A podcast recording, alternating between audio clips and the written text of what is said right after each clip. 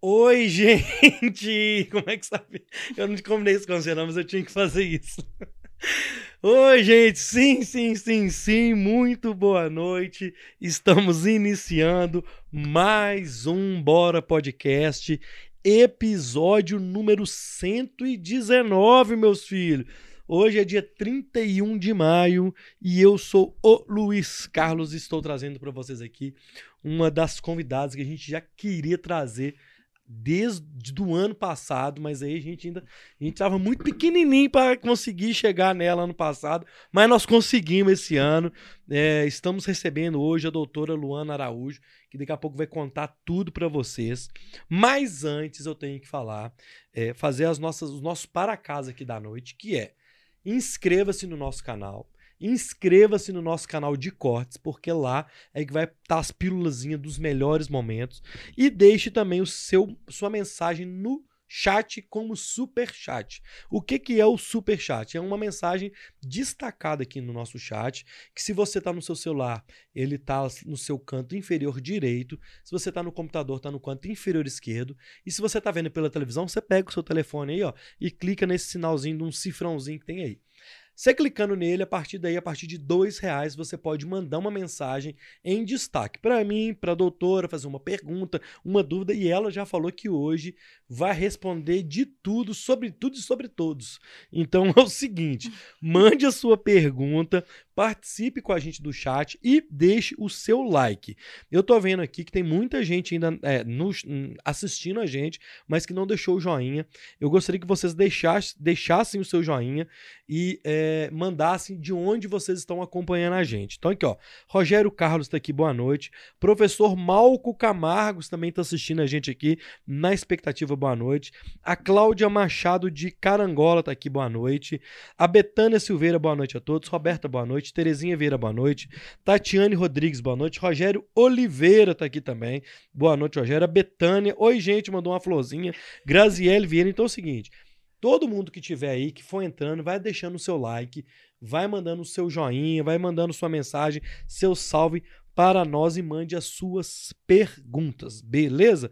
É complicado eu iniciar sozinho, porque nosso diretor que geralmente faz comigo não tá com a gente hoje, então eu fico meio, meio perdido, mas é, no, é isso mesmo, é nós que tá, meu filho.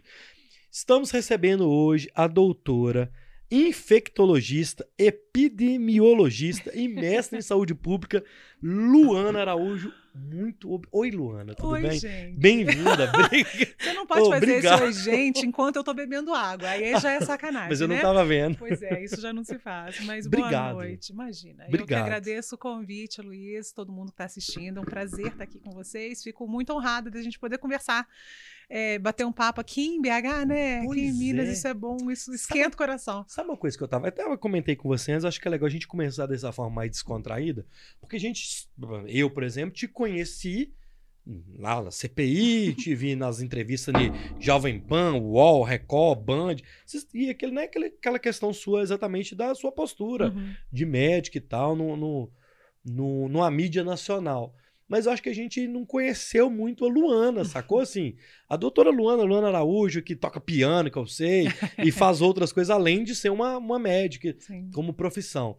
E o podcast dessa oportunidade, a gente desconstruir também um pouco uhum. e te conhecer uma pessoa mais despojada. Então, assim, uhum. obrigado e espero que você é, esteja à vontade aqui para falar com a gente. Sempre. Obrigado. Vamos embora.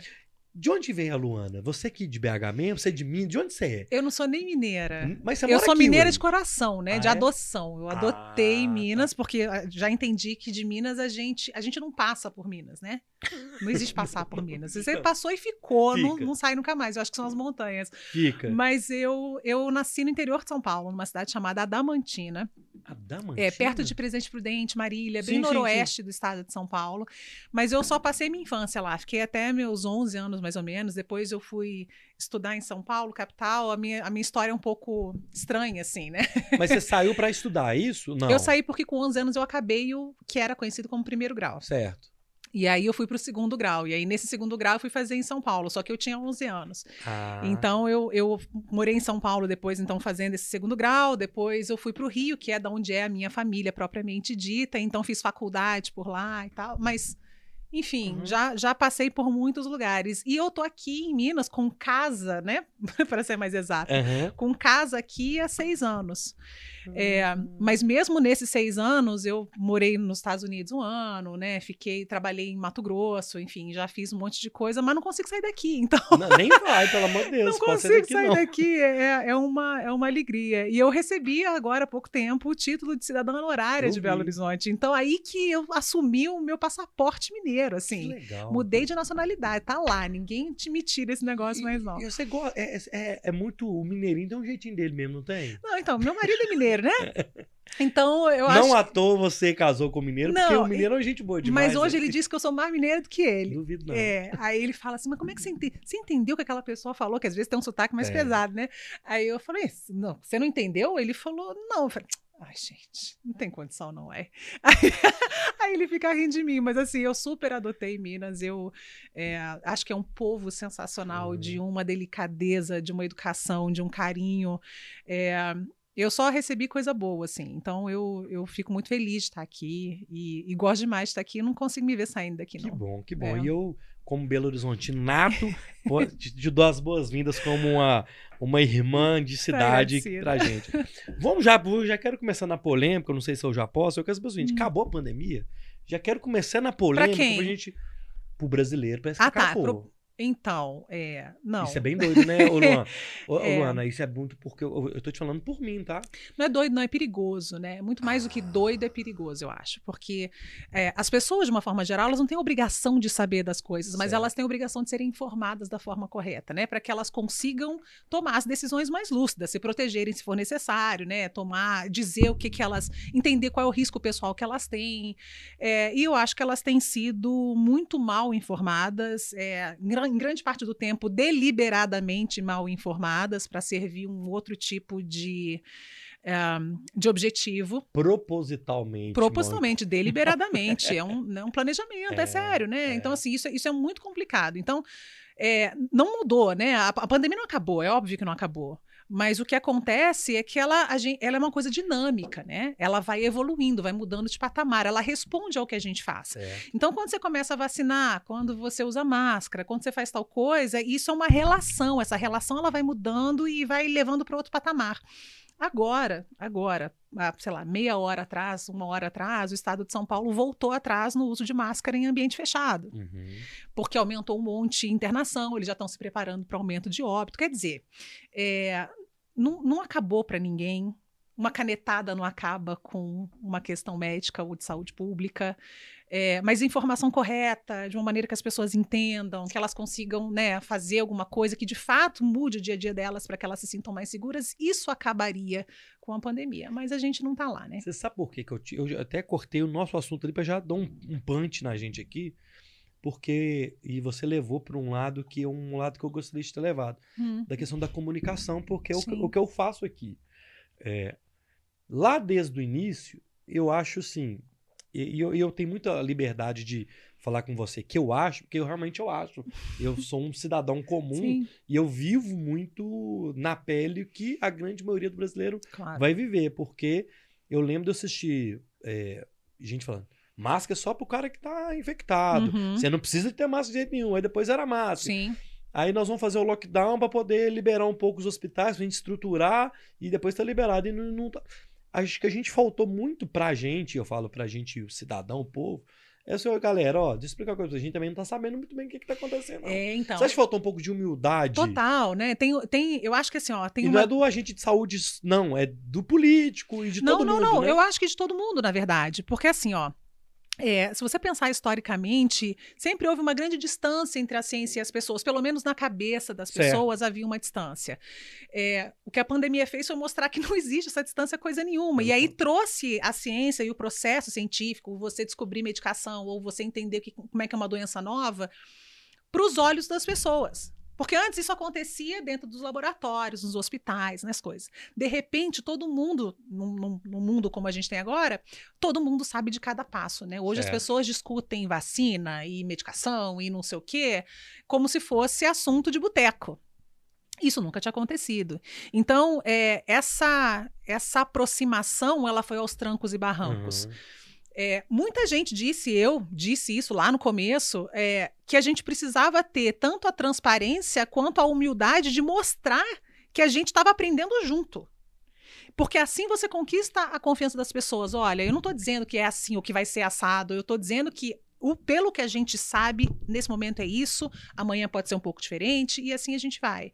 Ah. É, aliás, essa é uma dica para quem está em casa, né? Toda vez que alguém falar assim, eu tenho certeza absoluta que é desse jeito, desconfia. você desconfia. Porque a ciência não tem nada de certeza absoluta, né? A ciência ela é uma, uma verdade relativa de ponta, quer dizer, ela muda o tempo todo, ela é relativa, ela é de ponta porque ela é a última coisa que a gente está conseguindo juntar. De momento, né? É de momento, é de momento. Amanhã, conforme eu, eu tenho mais informação, ela muda. Então, eu acho que grande parte da população entendeu isso, mas você tem que imaginar também que é muito difícil para as pessoas, no momento de desespero, né, de medo, dessas coisas, elas acompanharem isso tudo. Uhum. Dá muito mais segurança quando você fala assim, não, eu tenho certeza. Então você não se preocupa, é. ou toma não sei o que que dá certo. É, então eu acho que as pessoas procuraram muito isso, né? Algumas pessoas procuraram muito isso e isso cobrou um preço. É, mas eu acho que teve muita arrogância, assim, arrogância da própria ciência que precisava fazer um meia-culpa, né, e aproximar das pessoas, é, de profissionais de saúde, de políticos, de gente que não sabe coisa nenhuma, mas achou que tinha que aproveitar uhum. a onda do momento que era falar sobre isso, né? Então, é, o grande problema dessa história é que a, afeta todo mundo, não afeta só um pedacinho, né? Ou uma pessoa ou outra, afeta muita gente. Então, eu acho que a gente tomou um rumo que talvez não tenha sido melhor, né? E eu te falo mais. E aí, eu voltando na história da comunicação, os jornalistas, a imprensa também tomou um rumo muito complicado. Porque eu vou falar com você, naquela época lá, no, no, no, no, no pico do Mandetta lá que eles ficam brincando, hum. eu parei de assistir televisão, cara. Porque eu tava ficando com, com depressão. Desespero, né? Desesperado. É. Porque era só, era só as piores notícias. Que beleza, era um problema difícil realmente.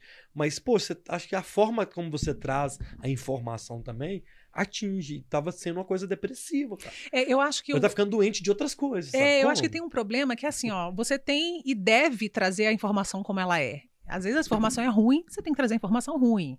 É, mas você tem que trazer de um jeito que a pessoa consiga fazer alguma coisa com aquilo. Certo. Que se ela não consegue fazer nada com aquilo, ela só é depósito de informação ruim. E aí ela entra em desespero. É natural. Então, assim, naquela época era, ó, tá vindo um treco esquisito, uma doença estranha, tá matando gente. Beleza, mas tô vendo que o troço tá ruim, mas o que, que eu faço então, é, né? É. Que se ela não tem nada para fazer, se a pessoa normal, né, assim, que eu quero dizer, não, não cientista, não médica, uhum. que tá lá vivendo a vida dela e tá vendo o trem chegando, como é que ela se protege daquele negócio? Então eu acho que é, foi um período muito difícil, que eu espero que a gente tenha aprendido lições dele, porque certamente a gente vai enfrentar coisas parecidas no futuro. Então, se a gente aprendeu lições, a gente vai ter menos trauma ao, ao passar por coisas semelhantes. Eu comecei com aquele corte de tipo, você contando a história para a pandemia acabou. para chegar nesse assunto, a gente sem querer combinou uma coisa. Porque não vai acabar nunca mais. Eu não quero dizer a pandemia, mas essa doença. Ela sempre vai estar tá aí. Ela sempre vai estar tá aí. Para é, sempre. Para sempre. Ela, ela vai fazer parte do, do que a gente conhece, né? Desse, desse grupo de doenças que a gente conhece. Ela vai ficar por aí. A ideia é que ela pese menos na vida das pessoas. Uhum. Que ela pese menos no sistema de saúde, que as pessoas tenham mais acesso a ferramentas para se proteger e tudo mais. Mas eu acho que o grande cansaço das pessoas é que, gente, só tem dois anos, né? Estamos no terceiro ano. Parece que a gente passou 15 anos Parece. nesse meio tempo. Parece. Né? Só que a gente só tem dois anos e pouco. Então, assim, em termos de ciência, o que a gente avançou nesses dois anos e pouco, conhecendo uma, uma doença que a gente não sabia da existência antes, é, é uma coisa tão fenomenal, mas a gente ainda está aprendendo muita coisa. Então, a gente ainda tem um caminho pela frente com relação à própria Covid, como é que a gente protege melhor, como é que a gente desenvolve vacina melhor, como é que a gente faz medicações mais baratas, como é que isso chega na vida das pessoas de uma melhor forma, enfim. Tem um monte de coisa ainda para aprender, mas sim, a doença vai ficar. É a mesma coisa que aconteceu com a influenza, com a gripe, né, há tanto tempo atrás, com outras doenças que apareceram e que foram muito complexas no seu início, uhum. e depois a gente foi aprendendo a lidar com elas. É, mas eu, eu sou uma pessoa muito otimista nesse sentido. Eu acho que a gente avançou tanto nesses dois anos e meio que, por mais que a gente esteja cansado, a gente tem uma perspectiva muito boa para frente. Só tem que fazer a coisa certa. É. Ó, turma, é o seguinte: papel e caneta na mão, que vocês já viram aí que hoje, né, ô, ô, minha jovem, é palestra aqui no Bora Podcast. Então, papel e caneta na mão. É, vou passar- dar mais uma passada aqui no chat, porque a galera foi chegando. Rafaela de Andrade, de João Pessoa. é, a Tatiane Rodrigues de Brasília, valeu Tati. O Rogério de São José da Lapa, Betânia de Belo Horizonte. A Tatiane falou que a Luana é a top. Ô, gente, eu tô chamando a doutora de Luana. gente. A gente não tem nenhum tipo de compostura nesse lugar aqui. A Tereza Cioli de Recife. O Felipe Triginelli. Fala, Luiz, tô na área, manda aquele salve. Alô, Triginelli. É, Triginelli tomou a terceira, quarta dose outro dia ali. Quase tivemos obrigar ele a tomar. A Suzana de Castro, bora. A, Kelly, a Kate ali, boa noite, Kate. O Bora Games, vem a novidade aí, gente. Bora Games, daqui a pouco vocês vão ficar sabendo. É, a Tereza Cioli, doutora Luana, traz informação leve e lúcida. É isso aí, Tereza. é, Roberta, meu Deus, a gente não tem nenhum momi- não tem minuto de paz mesmo, não, porque daqui a pouco vamos falar de outras Oh, coisas. céus. É, é, a Rafaela mandou aqui que assistir a doutora Luana é sempre uma aula. A Meli Unai, hello. É, deve estar falando de fora aí, o- o hello, minha filha. Aqui é o seguinte: manda a cidade que vocês estão falando e manda pergunta também, que aqui hoje nós vamos tirar todas as dúvidas da turma. Beleza? Esse negócio do- de voltar a máscara em São Paulo, Hum. aqui em BH também o prefeito já tinha falado que talvez os números tal, tal, tal. A máscara, eu, eu, eu- ah, eu, eu, eu tenho medo de falar as Todo coisas. mundo de saco cheio, Eu- né? É como se eu tivesse numa consulta. é. Eu, não- eu quero mentir pra médico, mas não vou mentir.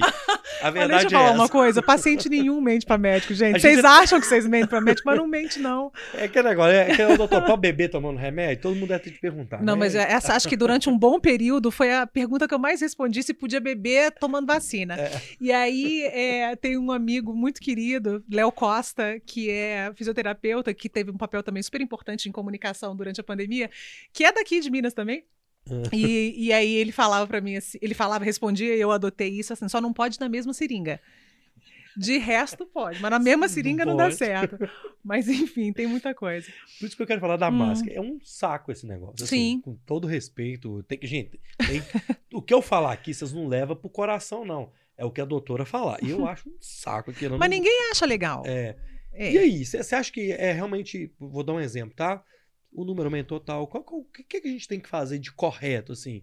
É realmente tentar evitar aglomeração, não é? É a máxima. Eu quero, posso sentar no barzinho, comer meu tiragosto? Não posso. É, eu acho que assim, ó, é, compreender por que, que a gente faz as coisas faz a gente tirar essas dúvidas mais fácil. Então, Ah, lembra que Covid é uma doença que é transmitida principalmente por secreção respiratória, né? Então, assim, quando a gente fala secreção respiratória, eu estou falando de gotícula, que é essa que as pessoas veem quando a gente tosse Uhum. ou fala, É, mas também algumas que podem ficar em suspensão no ar. E aí, essas que ficam em suspensão, elas ficam paradas em ambiente mal ventilado, ou elas ficam ali, né, esperando alguém entrar e levar aquela história. Então, é, se você tem essas duas possibilidades, quando você abre um ambiente e você deixa o ar passar, você já carregou essas partículas para Uhum. outro canto. Então, você já diminui o risco das pessoas. Se você está de máscara, é, você tem uma- um anteparo físico que, que para essa gotícula ali ou para essa partícula e não deixa ela chegar em você. Então, é, o uso da máscara, principalmente quando você entre ou você é mais vulnerável por algum problema de saúde ou alguma coisa assim, ou quando você tem contato com alguém mais vulnerável, se é pai de uma criança pequena, ou Uhum. você convive com, sei lá, o avô, ou alguém com câncer na família, enfim. é, a máscara impede que você entre em contato com o vírus. Então, ela impede que você adoeça, ela diminui o seu risco de você adoecer. entendi. Ponto. A vacina, ela, no caso de você entrar em contato, ela diminui o seu risco de ter doença mais grave. Então são duas coisas que se complementam, elas não, elas não ocupam o mesmo espaço. Então o que que acontece? Acho que muita gente ficou assim: "Ah, tomei vacina, então tá tudo certo". É? Tô, tô- é, então, Tô liberado. tô liberado, não preciso fazer mais nada. Ah, é assim que funciona? N- Não. Não, é.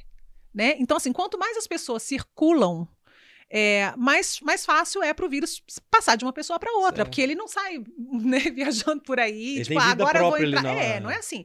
Ele precisa que alguém chegue perto de outra pessoa e que essa proximidade faça com que ele tenha facilidade de passar para outra.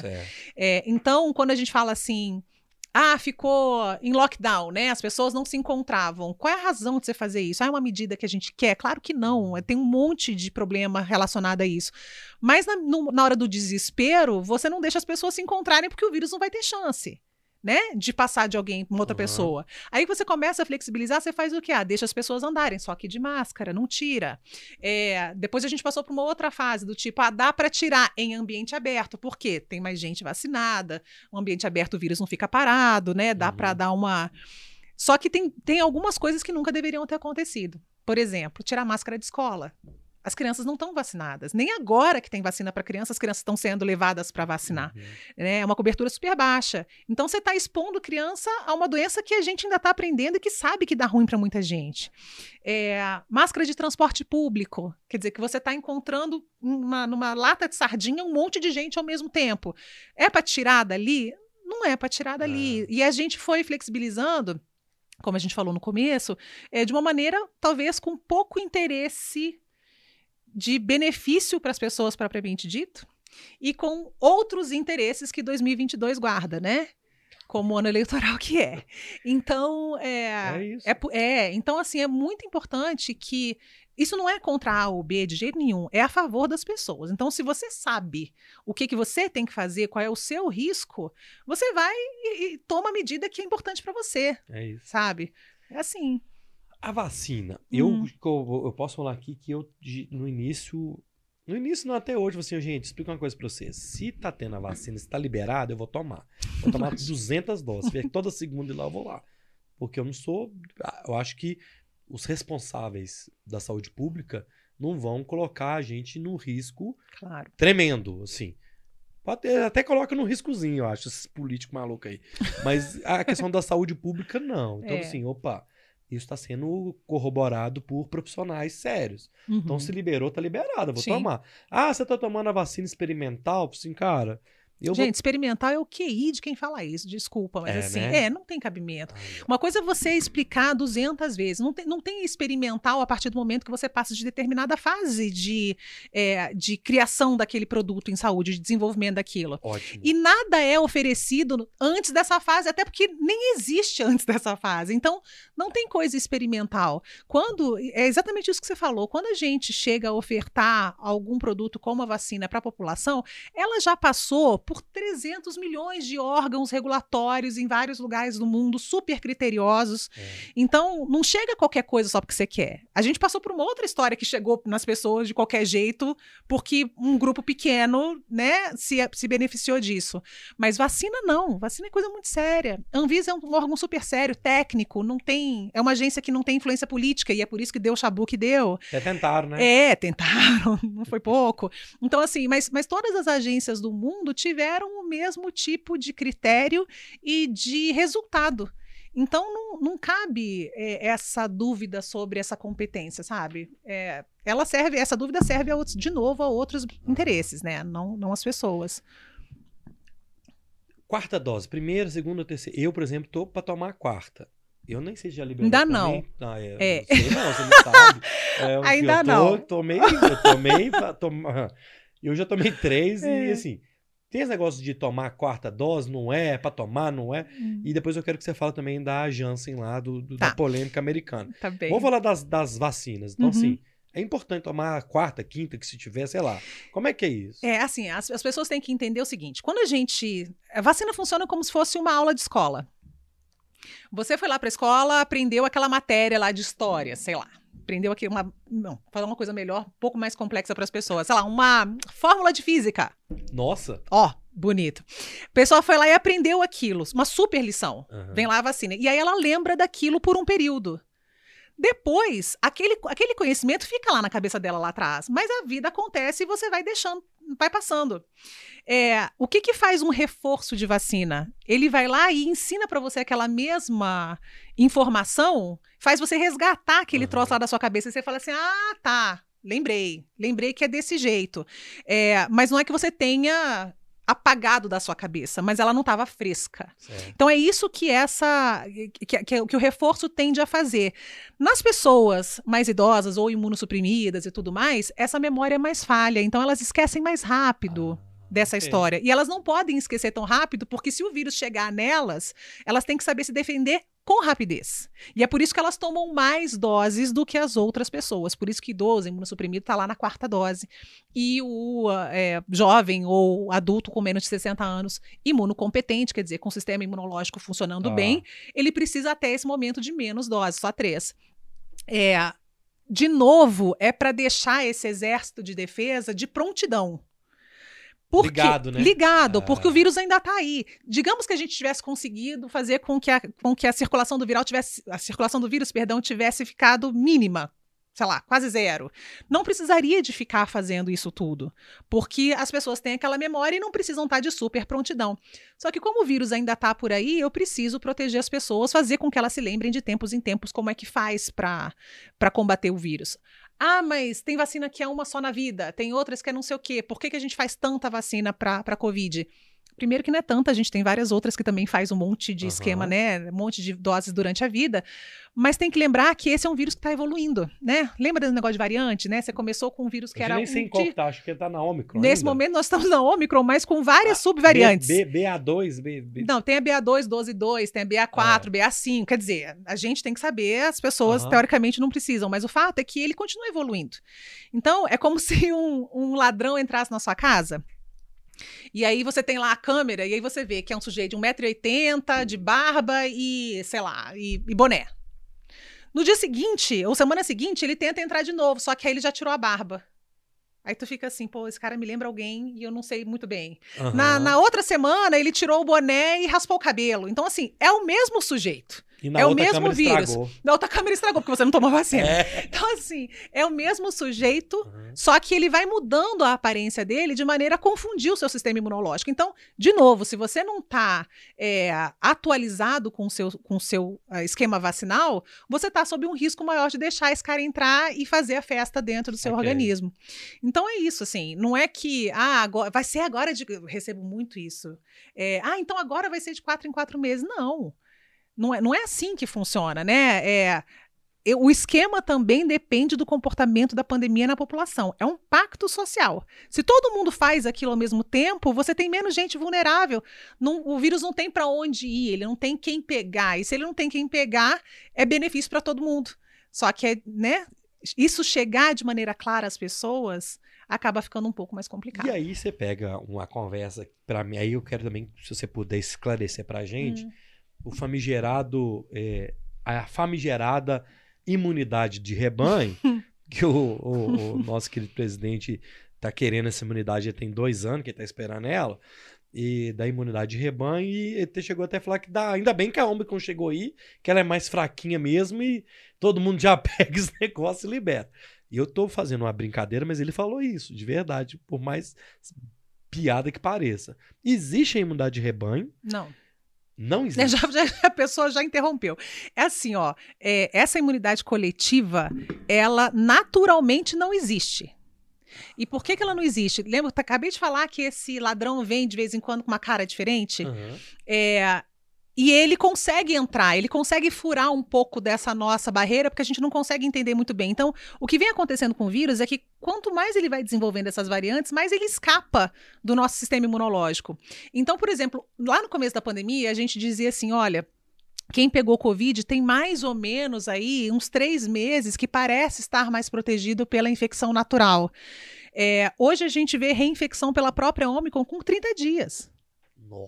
Então, tipo assim, o cara pegou em fevereiro, em final de março, sei lá, ele já tava de novo.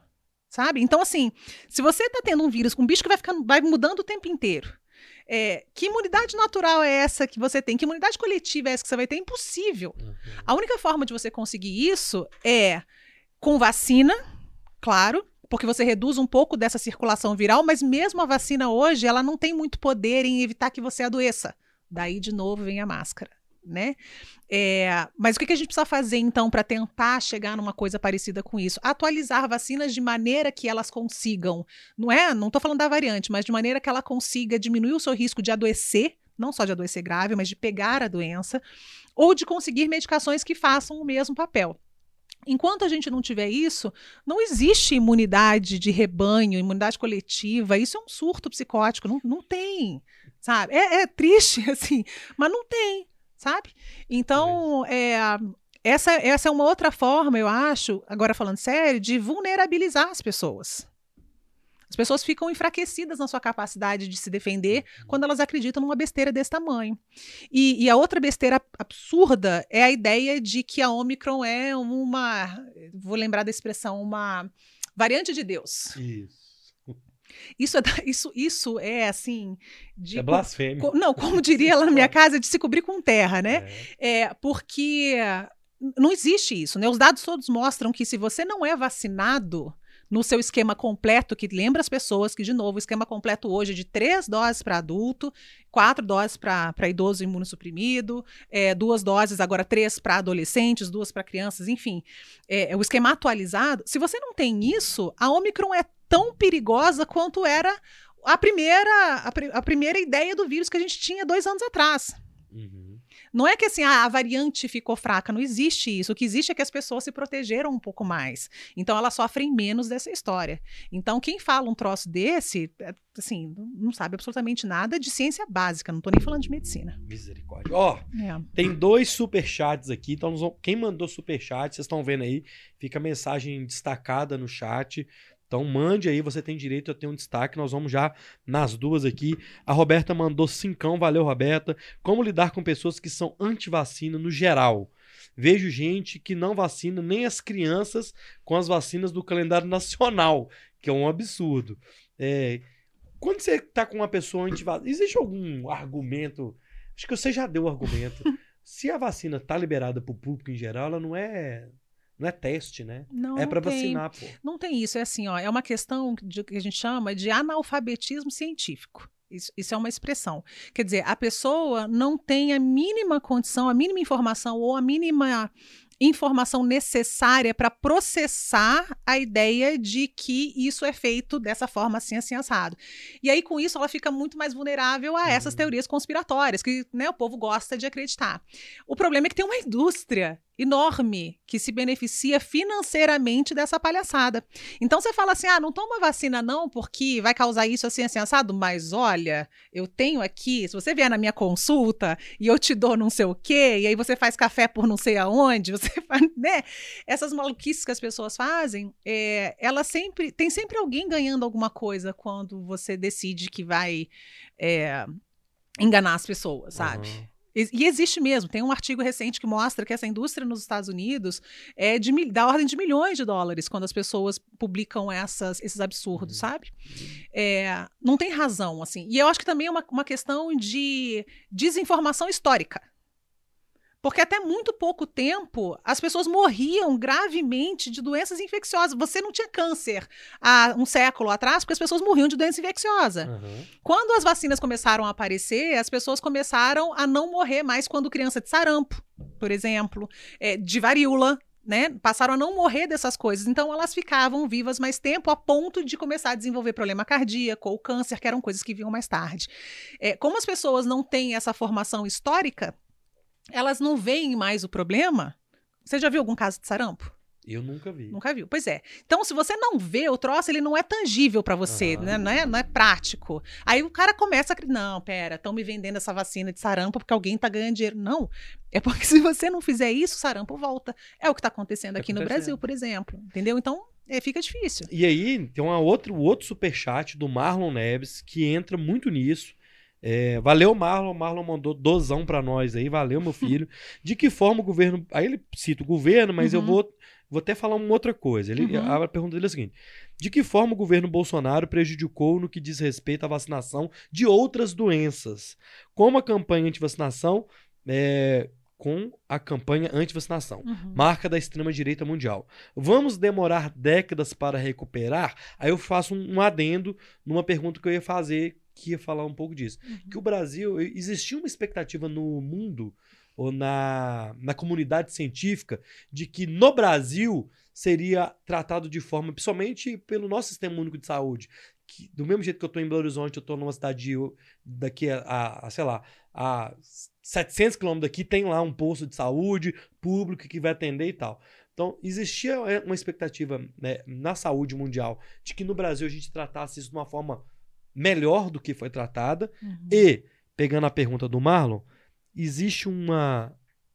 um- um- vai demorar décadas pra gente recuperar o que a gente não fez? É, eu, eu vou começar pela pergunta dele, né? Esse movimento é, é, é antivacina ou anti-ciência, né? O antivacina é só um braço Um dessa braço, coisa é. anti-ciência. É a ponta ali, né? É, é da, que é do, do, do- do movimento da, da estupidez, né? Da, assim, é, da, da glorificação da estupidez, o que é, acho que é ainda pior. É, esse não é um movimento exclusivo nosso, né? Eu Não. não sei se isso é positivo ou negativo. Mas, infelizmente, não é um movimento exclusivo nosso, né? Ele está presente em vários regimes totalitários, e aí independe de ideologia. É, nesses regimes totalitários que a gente vê pelo mundo, a gente vê que as pessoas valorizam é, a ignorância, porque isso é uma forma de controlar, né? Correto. Quando você não dá informação para a pessoa, ela não raciocina por si. Então fica muito mais fácil você dizer para ela o que, é que ela faz ou não. Então, é, eu, no nosso caso, eu acho que essa campanha de desinformação, é, ela é extremamente prejudicial. A gente tem um programa, e aí vou entrar mais ou menos no que você falou, Aham. a gente tem um programa de mais de 40 anos no país chamado Programa Nacional de Imunização, PNI, que é das coisas que o mundo mais inveja da gente, que é o fato da gente ter essas, essas tantas vacinas que a gente oferece de graça para a população inteira É. a qualquer momento da vida delas, desde que elas nascem até a hora que morrem. É. É, não sei se as pessoas têm noção disso, mas no exterior isso não funciona assim. Se você não tem dinheiro para pagar uma vacina, você não toma. Sabe? Então, assim, aqui a gente tem isso. Essa coisa de você desconstruir a confiança das pessoas na vacina mina esse programa que levou 40 anos para construir a confiança das pessoas. Então, assim, eu acho que. Acho não, né? A gente, a gente tem isso como uma, uma realidade para esse momento, é que o sucesso que a gente teve até agora da vacinação se deve pela cultura das pessoas, de entenderem que tomaram a vida inteira a vacina e que isso protegeu elas de um monte de coisa, Aham. então por que, que eu não vou vacinar? Mas, ao mesmo tempo, a parte da população que não tem informação suficiente e que precisava de informação para entender a importância da vacinação, ela está crescendo. Exatamente por movimentos né, desse tipo de controle das pessoas. Então, é, isso é muito triste. Eu realmente acho também que a gente vai levar muito tempo para reconstruir, porque é uma questão de educação, né? Para destruir é muito fácil. É rapidinho, né? Muito, né? É só você espalhar uma besteira e as pessoas estarem é, abertas a receber essa, essa bobagem, que elas compram isso, principalmente quando elas estão desesperadas. É. Agora, para você construir informação, educação e confiança, isso leva mais tempo. Então, eu realmente acho que vai levar. Agora, todo mundo esperava que a gente é, respondesse diferente à pandemia. Porque essa é uma doença que até muito pouco tempo a gente não tinha nem vacina, nem nenhuma medicação que funcionasse para ela, tá certo? Então a única forma que a gente tinha de combater a pandemia ou de evitar que ela espalhasse tão rápido era informação para as pessoas, do tipo, olha, por que, que você tem que ficar em casa? Ou por que, que você só pode sair em situações específicas? Por que, que você tem que usar máscara? É, e nesse sentido, o SUS é brilhante, porque, de novo, ele está em tudo que é canto desse exato. país. A gente tem uma categoria que nem todo mundo conhece, chamada Agente Comunitário de Saúde, que são mais de 350 mil pessoas no, no país que fazem esse trabalho, que são pessoas que conhecem, moram e conhecem aquela comunidade. Sabe quem é casado com quem? Sabe, É. do, sabe das, dos babados, das O? ACS em BH, sabe? Imagina no interior. Isso! A ACS é uma coisa sensacional. E o que, que a gente fez com os ACS na pandemia? Nada. Nada. É, Assim, talvez a coisa mais importante que a gente tivesse para usar nesse momento era o poder dos ACS. E a gente não fez nada. Né? Então, assim, a, a- a gente abriu mão de ferramentas que o mundo inteiro foi fazer. Então, outros países foram criar ACS do nada para ver se conseguia conversar com as pessoas. E a gente aqui com, esse- com essa potência sem fazer coisa nenhuma. Então, para quem trabalha com sistema de saúde, é, foi de chorar do começo ao fim. Uma tristeza ver a gente perdendo a chance de ter um desempenho diferente até chegar a 4 mil pessoas morrendo por dia, num número que a gente sabe que é subnotificado. Então, assim, não era para a gente estar onde a gente está, não era para as pessoas terem morrido como morreram, não era para a gente ter esse sofrimento que a gente teve. E, e é muito importante, não é que as pessoas fiquem presas à pandemia, não é isso não, mas que elas não esqueçam o que a gente passou. Porque quando você não esquece, você evita que aconteça de novo. De novo. Agora, se você fingir, ah, não teve nada não, agora tá tudo bem, e é, é coisa de fulano, aí, aí tá lascado. Aí tá lascado, né? Ó, eu vou continuar no assunto. Vocês vão mandando mensagem no chat aí, manda suas perguntas. É, deixa eu ver aqui na minha, na minha, na minha pauta, eu da, da, da, desde da Covid eu queria falar da vacina da Janssen, Sim. mas que depois o brasileiro não tem nenhum dia de folga. Quero falar da varíola, da hepatite misteriosa, Ah, vai ter tudo aqui, gente. Então eu, vou, eu quero falar dessa da questão da Janssen, que também é outro caso que a gente. É, ah, essa eu não vou tomar, que não sei o que, tal, tal, tal, porque lá nos Estados Unidos, enfim. A, vaci- a vacina da Janssen, existe alguma restrição? Ela é segura? As pessoas podem, Então, podem tomar? essa, essa é uma das outras loucuras que aconteceram, né? Ah, não vou tomar porque nos Estados Unidos eles, eles como é que falaram? Eles retiraram do mercado dos Estados Unidos, É. nem fabricar, fabrica mais. Mentira, tudo mentira, né? Continua fabricando, continua disponível nos Estados Unidos, não, não tem nada disso. O que eles, o, o que acontece é que a gente oferta, quando a gente oferta um produto de saúde, como por exemplo uma vacina, não é só, é, a gente leva muitas coisas em consideração. Deixa eu colocar assim, muitas coisas em consideração. Então, o que, que os Estados Unidos fizeram desde o começo? Eles investiram na tecnologia de mRNA. Então, lá eles têm Pfizer, eles têm. Moderna, a da com pau. Você Aham. chega lá, você escolhe o que, que você faz na hora que você quiser, do jeito que você quiser. Tá lá, tem, um cara ficando numa barraquinha, você vai lá e toma. É, e, tá assim. e nunca foi assim. É, é. Entendeu? É, é. Nunca foi assim. Lá você vai na esquina, faz teste, e na outra esquina você vai lá e vacina. E nunca foi desse jeito. É, só para deixar claro. Então, É. assim, é, isso é uma coisa que eles chuparam do SUS. Por exemplo. E só que eles nunca tiveram. no supermercado. Em qualquer é. lugar, porque assim, É. para o sujeito não ter desculpa de falar assim, ah, é longe da minha casa, então não vou. Mentira. Tem a cada esquina Tem- tem um negócio desse que você pode né, se aproveitar e de, de uma forma gratuita. Agora, é, então lá eles investiram nessa, tecno- nessa tecnologia desde o começo. Então eles têm um volume gigantesco de vacina de mRNA e eles têm a vacina da Janssen. Então o que, que, eles, o que, que eles pesaram nessa hora?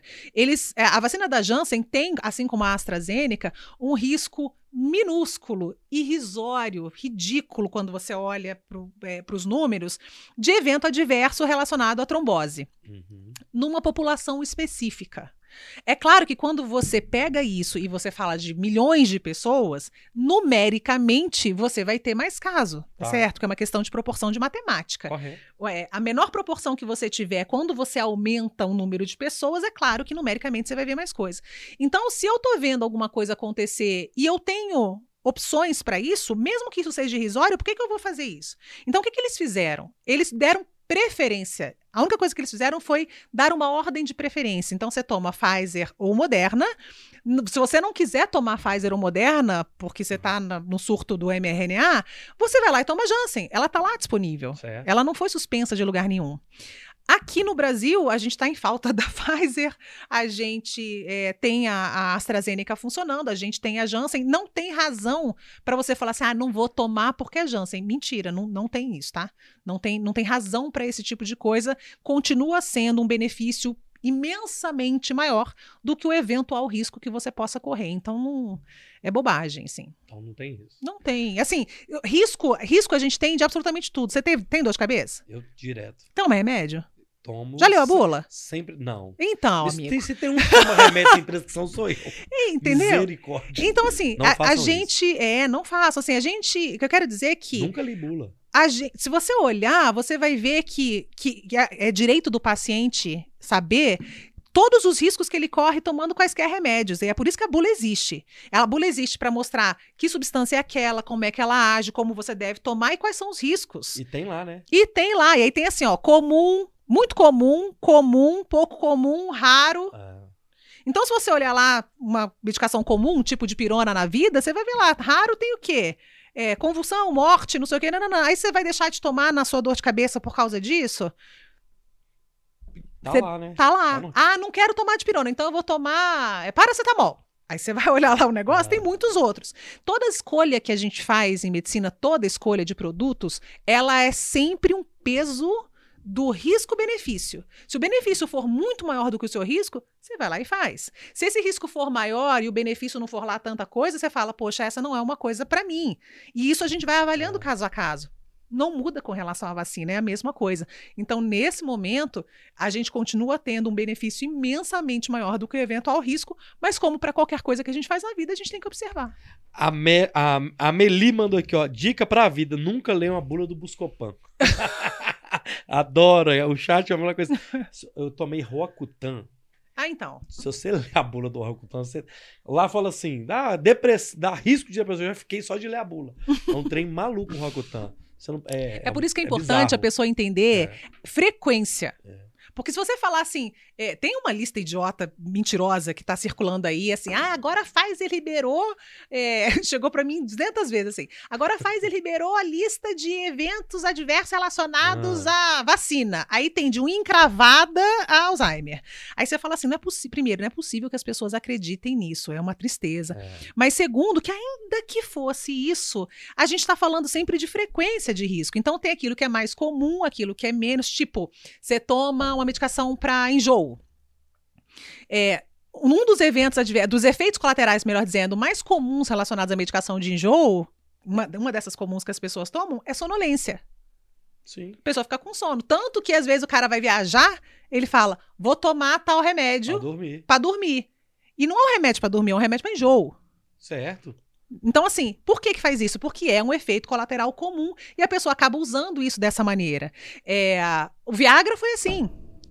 O Viagra não é uma medicação para impotência.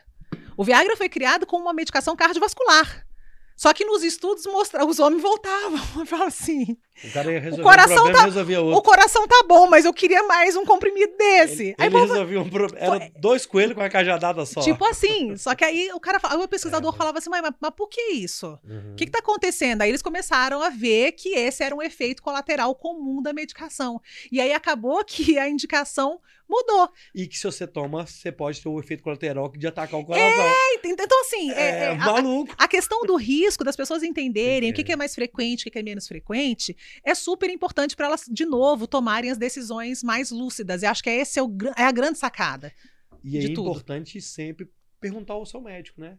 Não acreditar no É, TikTok, né, amor? no Zap, né? Pelo amor de Deus, né? Tia do Zap não é médica, Ah. né? Isso. O É... Google, Google. O doutor Google, aí você pede uma segunda opinião, vai no Yahoo, né? Aí piorou.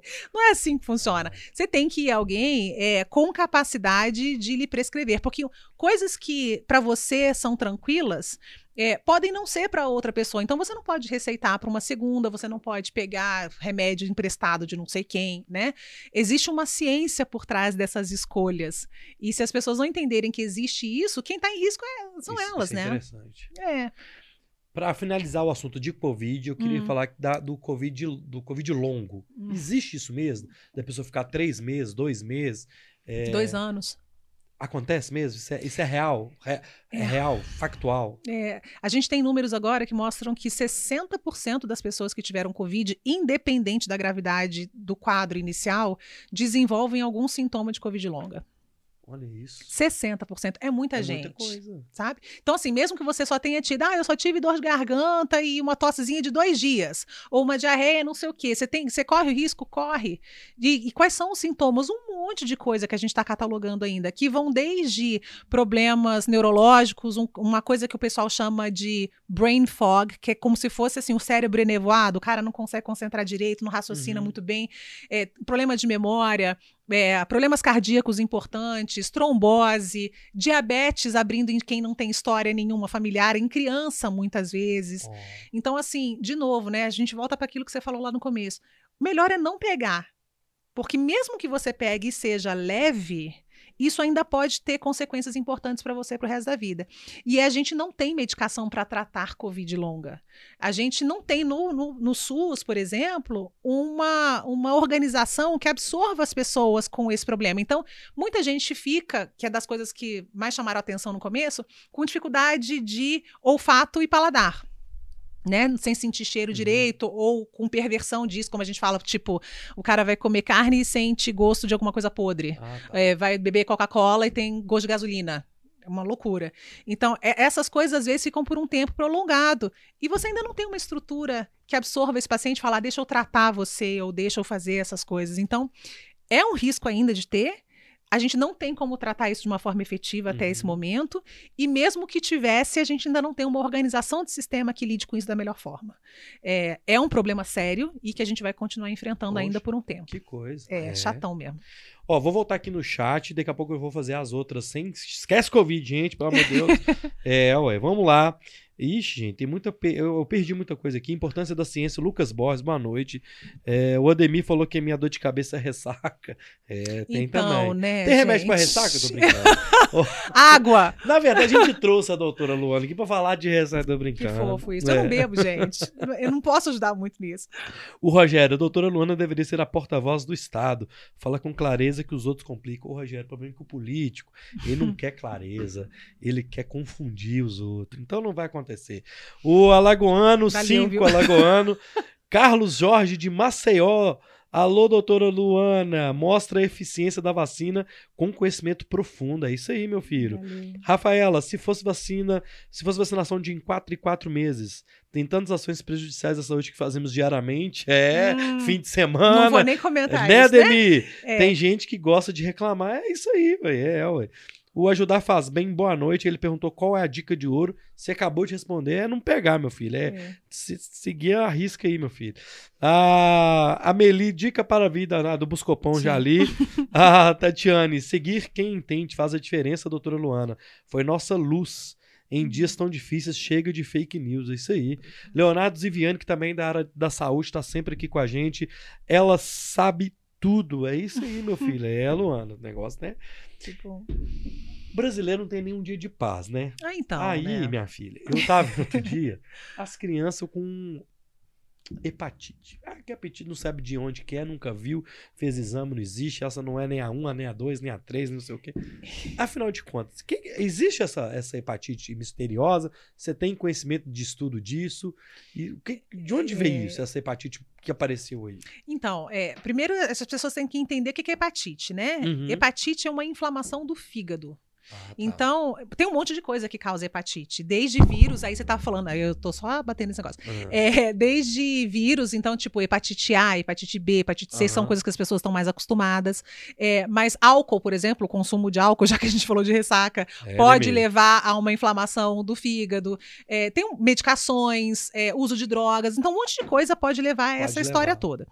O que acontece é que a gente mapeia tanto isso tudo que a gente meio que sabe quantos casos daquilo vão acontecer naquela faixa etária por ano. É o que eu espero. Então, digamos, tá? Eu vou dar aqui um número aleatório, mas ah, eu espero que nessa faixa etária, nessa população eh, pediátrica, aconteçam 10 casos de hepatite nesse período. Historicamente. Eu tô, todo ano eu meio que vejo a mesma coisa de acordo com o que a gente eh, Aham. mapeia. E aí, o que, que aconteceu nesse- nesses últimos meses é que, ao invés de eu ter, por exemplo, 10 casos, que era o que eu esperava, eu comecei a ter muito mais do que isso.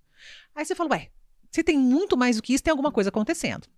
Então você vai lá investigar. E aí começaram a investigar essas crianças, e aí começaram a ver que não era hepatite A, nem hepatite B, nem C, D e E, não era. Não era uso de medicamento, não era uso de droga, não era nenhuma coisa que a gente eh, conhecia Um direito. agente externo ali. É, não era. E aí, o que que então, para encurtar a história, o que que você percebeu? Que essas crianças tinham, em sua grande parte, é, um vírus chamado, no sangue, né? Um vírus chamado adenovírus 41, que é um vírus idiota, um vírus besta que causa resfriado e que nunca, assim, é, rarissimamente, mas muito rarissimamente, pode levar a alguma coisa um pouco mais grave e isso não, é, normalmente em criança é imunocomprometida e também não envolve fígado. Aham. Então o povo olhou e falou assim: mas que história, o que, que esse bicho está fazendo aí que ele não tinha que estar aí? É, e aí continuaram investigando e viram então que essas outras. é, é, nesse, nesse grupo de crianças tinha uma outra coisa que chamava atenção. Elas não eram vacinadas para Covid e elas ou tinham tido Covid ou elas tinham sido expostas a alguém com Covid. Opa. Então a gente começou a tentar entender o seguinte: olha, adulto com Covid, a gente vê muitos com hepatite. Mesmo adulto é, com hepatite, com, perdão, com Covid leve.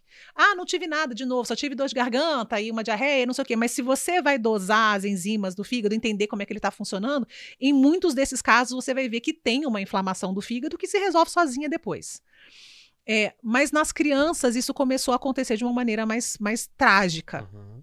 Aqui no Brasil, a gente tem uma, uma sala de monitoramento, digamos assim, do Ministério da Saúde, que coloca lá diariamente como é que isso está sendo acompanhado aqui no país. E aí tem, se eu não me engano, é, seis ou oito óbitos em investigação que podem ser dessa hepatite, alguns outros é, numerosos casos de transplante. Porque é- pode ser tão grave que leva isso, assim, numa proporção maior do que a gente esperaria também. Então, no final das contas, o que, que se acha? Acha que isso é é um quadro provocado por uma inflamação crônica da COVID, quer dizer, o vírus na criança ele fica lá por mais tempo do que a gente consegue perceber e ele fica lá irritando Ali. esse negócio, inflamando esse treco. Aí vem esse outro vírus como se fosse a gota d'água. Esse adenovírus. Adenovírus. E aí, tipo, dá um curto, e ao invés do no sistema imunológico da criança brigar contra o vírus da Covid e contra esse adenovírus, por exemplo, ele vai lá e briga contra o tecido do fígado. Então, é isso que parece estar acontecendo, é isso que a gente está investigando, e é por isso que, de novo, é tão importante vacinar a criança. Porque na hora que você vacina a criança, você diminui a chance de ter essas complicações mais graves. É, mas, mas é, enfim, nem sempre as pessoas entendem isso. Que coisa, né? É. Mas aí, tá vendo? É mais uma vez a ciência investigando. Sim, e trabalhando 24 horas Ah. por dia, né? O mundo inteiro tentando entender o que está acontecendo. Então, essas, essas informações também são informações que estão acontecendo de uma maneira mais rápida, porque tá todo mundo olhando para isso, Exato. né? Querendo saber, porque você não brinca com ninguém. Agora, com criança, amigo, com criança você brinca menos ainda, né? Você não pode É. deixar essas crianças nessa situação. Ainda mais se, tipo, mais de 10% das crianças precisam de transplante. É fácil fazer transplante? Você tá doido. Muito difícil. É fácil fazer transplante em criança? Tá. Quais são os hospitais pediátricos que você conhece que fazem transplante em criança? É, ainda que eles existam em algum número na região sudeste, quando você olha para o Brasil, Uhum. onde é que tem no centro-oeste, no nordeste, no norte? É muito menor, assim, né? A proporção E a oferta também. de, of- é, de oferta de serviço, de órgão, de tudo. É. É tudo muito. de treinamento de profissional de saúde para fazer isso. Nossa. Então, assim, o negócio é não deixar acontecer. É por isso que está todo mundo olhando para isso. Mas o que parece ser essa história mesmo. Um paciente que teve Covid, mesmo leve, que fica com essa inflamação crônica, esse troço lá enchendo o saco do sistema imunológico, vem um- um- uma outra coisa qualquer, que é esse vírus respiratório besta, e, e dá o. e faz o curto na história toda. E a outra história que tá no- no- na- nas notícias do dia aí, da semana, dos últimos 10 dias, a tal da varíola do, do macaco. Isso é real também? Porque eu vou falar com você, quando eu vejo as, esse coloca as fotos assim, né? O corpinho da criança sem o rosto, né? Assim, chegam umas, um- uns pus e tudo. Hum, Isso é real? é, então. É, Que né? medo, cara. É, uai. O- qual é o problema? O pro-. O problema, você acha que tem, tem vários problemas, né? O problema é que primeiro as pessoas estão sabendo o que, que tá. macaco, Não, mas aí você manda pra mim que eu dou- dou, um jeito na pessoa. Porque assim, É, é, tem que lembrar todo mundo que é, é, isso é crime contra é, os animais, né? Assim, obviamente, acho que não precisa Aham. ninguém saber, mas isso é crime mesmo, né? É, isso é crime ambiental, o cara vai pra cadeia se É. fizer isso. Além de ser idiota, ele vai pra cadeia aham. né? É, então, assim, não tem lógica. Essa é a primeira coisa. A segunda coisa é que a coitada da varíola não tem nada a ver com o coitado do macaco. Esse nome também é um nome besta, né? Que também não deveria nem ser usado. É, porque o que acontece é que nos anos 50, numa, num laboratório é, na África, viu-se que o grupo de macacos que eles usavam para experimentos em laboratório teve a doença. Mas a doença não vem do macaco, ela não tem nada a ver com o coitado do macaco. Ela é daquela região da África Central e Oriental, é, e o grande reservatório é roedor. Então, também, de novo, não vai matar rato aqui, Não. não, vai matar esquilo, né? Não, não, não usa a sua besteira, né? Sua estupidez para fazer isso. Índia, porquinho da Índia. É, entendeu? Não, não faz isso. Se você tem em casa, também não precisa ficar com medo achando que o bicho vai passar doença para você. Não é nada disso, tá? Mas o fato é que é, a gente está passando por isso hoje. É um outro grande problema relacionado à forma como a gente oferece saúde para o mundo. Essa doença é uma doença endêmica, como a gente fala, quer dizer, o povo- o pessoal está acostumado, lida com ela há muito tempo, lá na África Central e Oriental. Desde 2017, a gente tem um surto na Nigéria. É, que assim, ó, eu falei, né? Desde 50 a gente sabe da existência da doença. Nos anos 70 a gente viu os primeiros casos em homens. E de lá para cá, de vez em quando, aparecia Hum. alguma coisa nesse sentido. Só que desde 2017 a gente tem um surto sustentado dessa doença na Nigéria. Mas é na Nigéria, né, amor? Então, quem tem a grana não está muito preocupado tá. porque é na Nigéria. Ah. E aí, quem diz que é bonzinho ou que faz saúde global não está fazendo nada disso, porque larga para lá, porque são eles que estão sofrendo, não é comigo.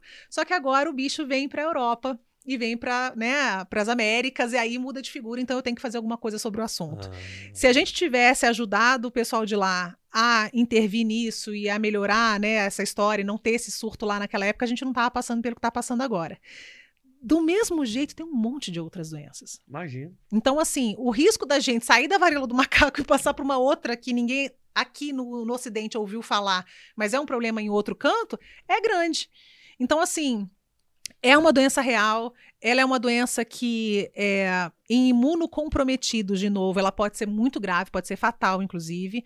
Nos imunocompetentes, ela não causa grandes problemas, mas ela causa um estigma social. Porque essas feridas que você está falando, começa com uma manchinha vermelha. Nessa manchinha, ela começa com uma pápula, e aquilo vai crescendo, vai acumulando líquido ali dentro. Depois, aquilo estoura e deixa cicatriz. Só que essa cicatriz, ela vai acontecer em todo lugar que você tem a lesão. E você tem lesão que começa no rosto e vai para o corpo inteiro, incluindo genitália, incluindo tudo. Uhum. Então você imagina você passar o resto da sua vida todo marcado porque você teve essa varíola. Então, assim, em algumas pessoas pode matar, na, em outras, você vai passar o resto da vida com a lembrança e com a visão das pessoas que você teve essa história. É, é uma doença, portanto, que a gente não precisa de novo passar e é por isso que tem que ficar olhando, entender o que, que faz. Caramba. É. Ô, ô, ô Luana, hum. é, você é infectologista e tudo, antigamente, antigamente, que eu falo 3, 4 anos atrás. Ninguém, ah, vou ali no médico infectologista ali. não, não, não, nós, é, entendeu? Assim, nem sabia que a gente existia, sei né? lá, vou te falar bem. A, de epidemias e tal, a gente já ouviu falar, epidemiologia é. e tal. Agora, isso trouxe luz também para a medicina, né? Assim, é. o, tro, é, obviamente que não é do jeito que vocês gostariam, mas trouxe luz para a importância também da função, da profissão e tudo, né? É. Assim, tem, teve esse lado, sim, para você. Eu acho tem? que tem um lado que para as pessoas é super importante, porque a infectologia, de uma maneira geral, era uma especialidade muito hum, relegada a doenças que as pessoas não queriam saber. Ah. Tipo, tuberculose, sífilis, HIV, hanseníase. Quer dizer, uma, são, são doenças que as pessoas têm uma resposta social muito específica. Então a gente sempre cuidou dessas pessoas todas com esses tabus, com essas dificuldades, mas ficava ali quietinho. Quando aparece uma doença que dá em todo mundo, né, e que causa um problema enorme, tipo dengue, zika, chikungunya, as pessoas começaram a ouvir um pouco mais falar sobre o infectologista. É, na cabeça de muitos colegas, infelizmente, eles não, não olhavam para a gente como. É, como é que eu vou dizer? Como colaboradores reais da história, porque na cabeça de muitos, é, a gente era quem prescrevia antibiótico, digamos assim, né? Que você tem lá a medicação que você faz contra algumas infecções. Só que todo médico pode prescrever antibiótico. Então, é, eles achavam que eles sabiam prescrever melhor do que a gente, então não precisava. Só chamava a gente quando o troço estava muito, muito ruim, ruim, e aí, ah, então eu passo para o infectologista que ele vai resolver. Só que a vida não é assim, ela mostrou que a gente precisa né, trabalhar em conjunto em várias coisas, então as pessoas passaram a entender um pouco mais o que, que é infectologia. Ainda assim, a gente tem um déficit de infectologistas no Brasil e em vários outros lugares do mundo, nos Estados Unidos também, por exemplo, é, que impedem que a gente, com o melhor conhecimento, atenda as pessoas da melhor forma. É, se tem um lado menos ruim, talvez, da pandemia, é que a infectologia, por mais sacrificante que seja, por mais difícil que seja, não traz dinheiro, já vou avisando, tá? É, essa história de que. E tem gente cobrando, sei lá. É, R$ 1.500 por um atestado na pandemia? Misericórdia. Tem, amigo. Tem, dá de tudo, né? Tem de tudo, tem hum. doido para tudo. É, essa, essa história, é, é, essa não é a realidade da infectologia, mas seduziu muitos estudantes de uhum. medicina. Uhum. Então a gente espera que para frente a gente tenha mais colegas dentro da área que sejam mais capazes de lidar com essa, com essa coisa toda que a gente está vendo, é, porque os desafios vão continuar aparecendo, né? Então a gente precisa de mais uhum. gente capacitada. Ó, turma, é o seguinte: a última chance de você mandar uma mensagem é agora. Que eu vou fechar minhas últimas com a Luana e volto aqui no chat para finalizar. Certo? Ô, ô, ô, doutora, eu não falei com você que eu não queria tocar nesse assunto, eu não vou tocar, mas eu vou só pincelar. eu, não vou tocar, eu não vou tocar, mas vou tocar. Só pincelar. Ah. Que negócio, né? Já tem uma que a gente tá falando, já tá mais à vontade, você não Entendi, vai ficar muito brava gente, comigo. Olha, você acha, você acha mesmo, né? Cadê o balde? De onde você assinou? Deixa ele escondido lá. De onde surgiu na sua cabeça de talvez um dia entrar para um para um governo federal e tal, você recebeu o convite. No... Que é a confusão que teve lá, você teve na CPI e tal. Uhum. É, é, você entraria nisso de novo, assim? Tipo assim. Então, primeira coisa, eu não entrei para um governo federal. Nem, nem né? é, não, não, não, não, nem que nem entrou. Eu não entrei para um governo. Eu, eu trabalhava para vários governos no mundo, é, Coreia do Sul, ah. Cabo Verde, Guiné-Bissau, é, preparando o sistema de saúde e ajudando eles a responder à pandemia. Ah. Quando o meu país diz. Você tem que lembrar do contexto. Naquele contexto morriam é, oficialmente 4 mil pessoas por dia. Por dia. Tinha acabado de acontecer em Manaus, naquela loucura toda que a gente viu do oxigênio. Eu espero que as pessoas também se lembrem disso, né? É, a gente tinha uma desorganização muito grande.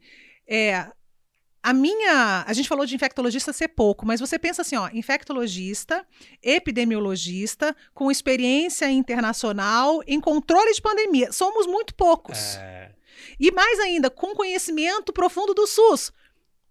Quase nada. Então, assim, é natural que na tentativa, veja bem, na tentativa de você é, conseguir alguém que, que é, organizasse essas informações de maneira a ajudar no que estava acontecendo, era natural que alguns nomes aparecessem, mesmo que as pessoas não soubessem, quem está dentro do meio sabe quem são. Aham, eu era uma dessas pessoas. Então, na hora que você fala assim, eu faço isso por países africanos, por país asiático, não vou fazer isso pelo meu certo. não me interessava quem estava com a caneta, me interessava que tinham 4 mil pessoas morrendo por dia, inclusive pessoas que eu conhecia, pacientes, colegas de trabalho. Então, assim, é, é claro que quando eu disse eu vou, eu sabia que eu estava expondo a minha vida, a vida da minha família, que muita gente não ia entender, que muita gente ia tentar me associar politicamente, Sim. e eu nunca me associei politicamente a absolutamente nada. Eu fui extremamente técnica do meu começo ao fim, e foi por isso que as pessoas me conheceram naquela CPI Aham. extremamente técnica, obedecendo tudo aquilo que eu aprendi que eu faço na minha vida. Então, é, eu acho engraçado quando alguém fala assim: ah, por que que você foi para o governo? Eu não fui para o governo. Eu fui servir o meu povo, o meu país. E se, e se você está nessa mesma situação e tem condição de fazer e você falar, ah, não vou, porque fulano, amigo, Ah, você tá. O meu, meu juramento é maior do que qualquer outra coisa. E Correto. no meu juramento tá lá escrito que eu tenho que fazer o que eu puder pelas pessoas, é, é, organizar isso da melhor forma possível, oferecer o que for né, é, que, que tiver à mão, é, consolar quando necessário. O meu juramento é uma coisa que eu levo muito a sério. Então, para mim, o que as pessoas pensam nesse sentido tem muito pouco impacto. E eu vou te falar um trem tão interessante que, mesmo não, não, não estando lá no governo, você, de certa forma, teve a mídia, é, por, por tudo que aconteceu. Hoje, por exemplo, você está aqui num podcast trazendo a informação porque talvez umas pessoas talvez nem te conhecem. Por, e é difícil não te conhecer, assim, pela exposição que teve. Uhum. Vai fazer um ano agora, foi dia É. 2 do ano passado. Então, assim, de certa forma, não deu certo lá, mas deu certo, porque você, a sua, a sua informação, a sua palavra, é, a o seu conhecimento chegou em muita gente. É, isso é engraçado. Sabe? É, isso é engraçado pelo seguinte, né? É, quando isso tudo aconteceu, é, muita gente resolveu que ia me atacar, né? De todos os lados. Tentaram, com certeza, não tentaram? De todos os lados, né? Quem era de um canto porque eu tinha ido para o governo, quem era do outro canto porque eu era infiltrada de não sei quem. Quer Foi, dizer, é. te- teve, enfim, gente louca tem em todos os lados, principalmente nos extremos, né? É, a minha forma de combater isso, e, a, e tem outra, né? A misoginia é uma coisa monstruosa nesse país. Então, é, eu duvido que se você, homem, assumisse o, o compromisso e passasse pelo que eu passei, você seria chamado de prostituta, por exemplo. Nunca. Mas isso acontece com mulher. E isso acontece com mulher vindo de outras mulheres, o que é incrível, assim. Então, É eu, eu recebia coisas assim, é, inacreditáveis, que eu não vou nem repetir, mas assinados por quem? Pela fulana de tal, é, Deus não sei o que lá, é, mãe do Enzo e da Valentina. E eu falava, cara, Caralho. assim, é, precisamos fazer um programa de saúde mental nesse país porque tá faltando, sabe? Então, era uma coisa muito monstruosa. O que, o que aconteceu foi uma coisa muito bizarra. Se eu não fosse uma pessoa muito coerente e, e, ah, e confiante no meu trabalho duro e no meu conhecimento e, no- e na família que eu tenho, no- nos valores que eu tenho, talvez o resultado fosse um pouco diferente. E aí, o que, que eu decidi, então? É, as pessoas, para elas entenderem que eu não era a prostituta, ou que eu não tinha um caso com fulano, que é- o pessoal gosta também, né? Que eu não isso, que eu não aquilo, eu, eu resolvi que eu ia continuar conversando com as pessoas. Certo. Porque o que aconteceu na CPI, que eu acho que foi talvez a, a grande mudança de chave, foi que elas passaram a entender informações que ninguém nunca tinha explicado para elas de uma maneira que elas entendessem. Certo?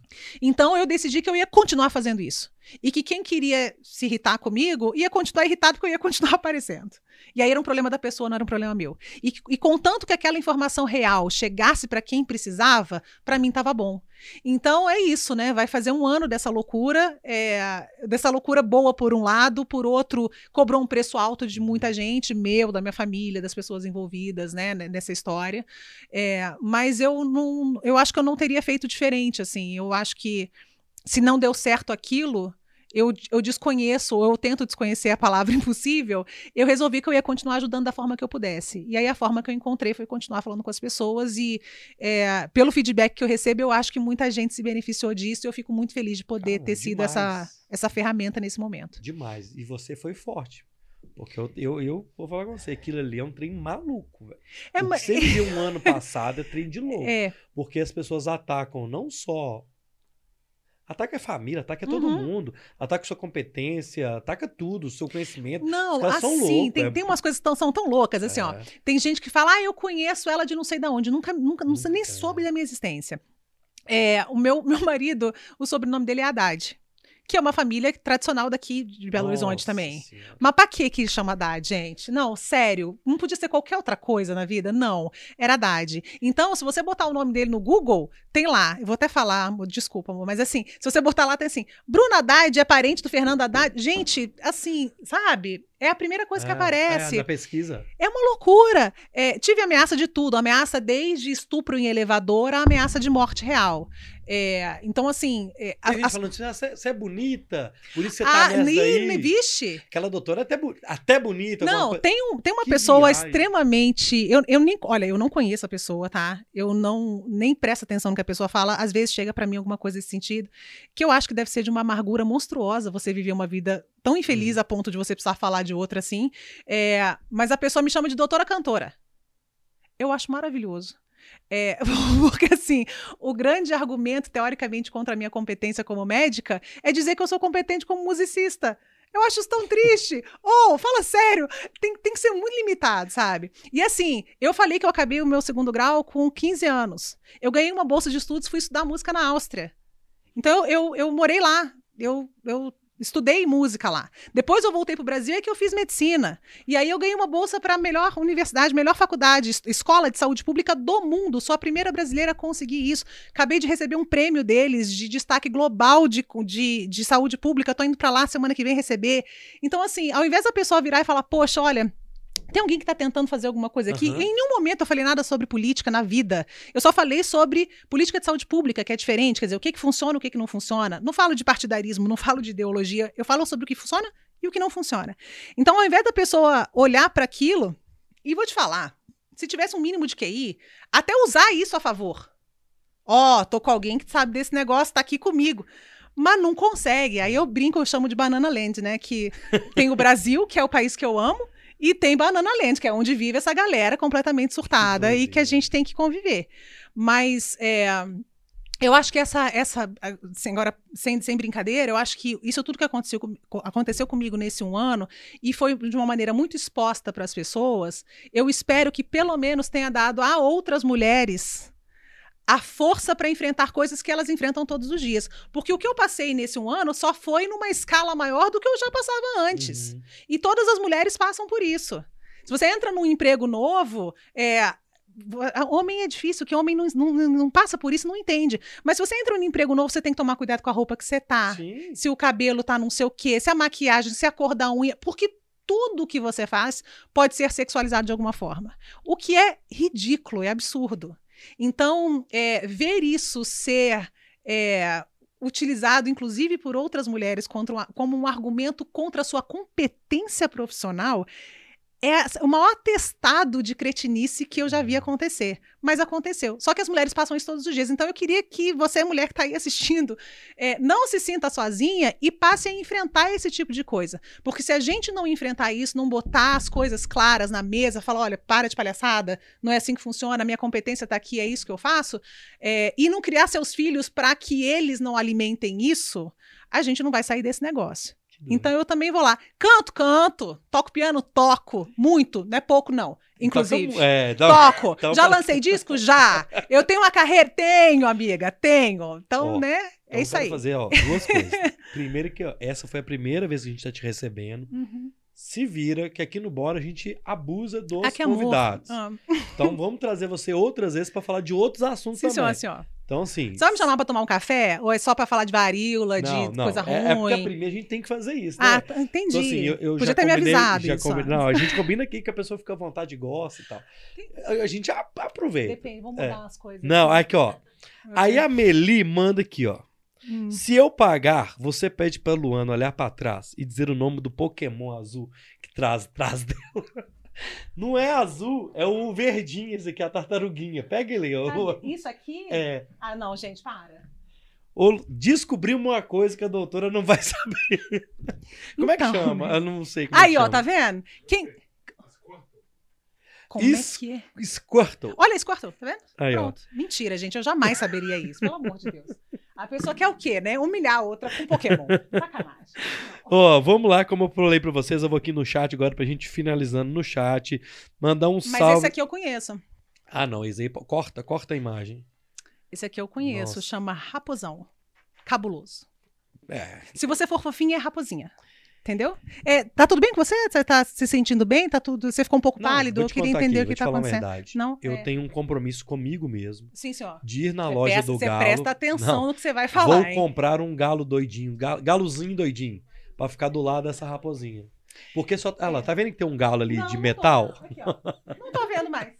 Ele não aparece. E isso é um absurdo. Um beijo um para a galão. torcida do Cruzeiro, tá? Eu tenho que pôr um É isso. galãozinho aqui, tá, minha filha? Ó, Tereza Cioli, doutora Luana, inteligente demais da conta, um beijo. A turma esquece Beijo. que estamos todos conectados, mesmo que distante. Um abraço para a doutora Luana. Canta pra gente um pouquinho no final, a Giovana.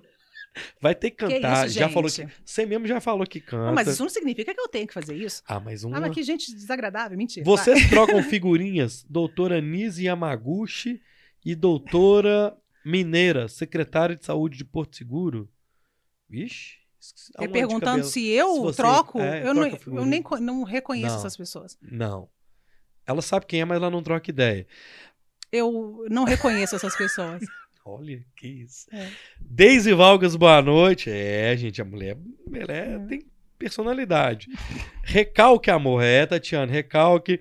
A Rafaela, eu acho ruim quando chamam de doutora cantora, porque fica fora da musicista. Compositora, professora e pianista. E sambista. Eu quero deixar claro também.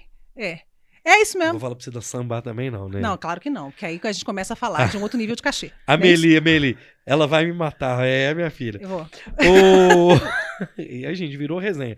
Candrico Pires, você aceitaria um cargo? Não, não quer cargo, não. Você aceitaria um cargo de ministra da Saúde num futuro novo governo? A pergunta dele é boa, eu brinquei, mas assim, Hum. nisso tudo que você respondeu, o seu conhecimento, ele não, eu acho que ele não pode ser. Eu não queria falar restrito, mas ele pode ser. A gente pode utilizar ele também na saúde pública, num governo futuramente. Não tô falando que você pensa nisso, não, tá? Assim, Não, é, não penso mesmo. É. Mas eu acho assim, ó. é, tem muita gente boa. Ah, Existem, existe muita, existem muitas formas de você contribuir para a saúde pública das pessoas que não necessariamente envolvem um cargo em um governo. correto. É, mas acho assim, ó, eu acho que tem, tem uma coisa muito séria para todo mundo. Não adianta você ter um ministro, não que a gente tenha tido, mas é, não adianta é, a gente ter um ministro decente se a estrutura não, não ajuda. O Ministério da Saúde tem gente muito boa. Aham. Se você pegar os funcionários de carreira do Ministério da Saúde, eles são sensacionais. É, mas a forma como eles são geridos, é, eles são tolhidos no que eles, que eles podem fazer. Certo. Então, como as- essas indicações são políticas na sua imensa parte, as indicações políticas são sempre é, ruins assim para a parte técnica, ou na sua maior parte elas são ruins para a parte técnica. Então, eu acho que é uma dica é essa, assim, é, não se prendam a quem aparece como o líder do negócio, no caso, um ministro. É preciso que as pessoas que ele indiquem sejam pessoas que utilizem aquela ferramenta da melhor forma. Certo. É, e nem sempre isso acontece porque são interesses políticos. Então, é, de novo, eu acho que tem um monte de formas de a gente ajudar na saúde pública. Na verdade, eu acho que todo mundo que recebe informação de qualidade vira líder em saúde pública tem obrigação de passar a informação correta adiante. Aham. E com isso a gente maximiza esse efeito. Eu acho que não dá para ficar dependente de uma de uma figura política qualquer, não. Aí, viu, meu filho, ela responder, ela respondeu, falou que ele é muito orgulho, ele sente muito orgulho de ter você num cargo de impacto no país. Concentra no Obrigada. pleito aqui também. A Betânia, convida ela mais vezes, hoje foi pouco, Betânia, já está mais que convidada. É o seguinte, é, é Roberta com o pessoal dela lá, vai se virar pelo menos seis em seis meses, essa mulher tem que estar isso, aqui. Quero saber, é, ué. É, não tem jeito não. Leonardo Ziviani tem que fazer um bora de quatro horas no mínimo com a doutora. Ô, ô Léo. Eu podia nem- estar roubando, eu podia é, estar matando, é eu isso. de quatro horas. Mas eu tô aqui. Não, obrigada. Ô, ô. Luana, assim, ó, Ah. vou te ser sincero, assim, eu, Hum. eu é, é, superou a minha expectativa. Você é, mostrou ser uma pessoa, além, obviamente, de competente com tudo que a gente já viu, é um ser humano legal que é, entendeu que às vezes você tem que ser um pouco mais. levar na brincadeira, mas às vezes também você tem que dar aquela, aquele puxão na orelha. Então, isso É. assim, continue assim, continue com o seu canal. Eu assisti todos os vídeos dele lá. Eu consumo muito os convidados quando eles vão vir. Então, assim, hoje eu fiquei a tarde inteira consumindo você.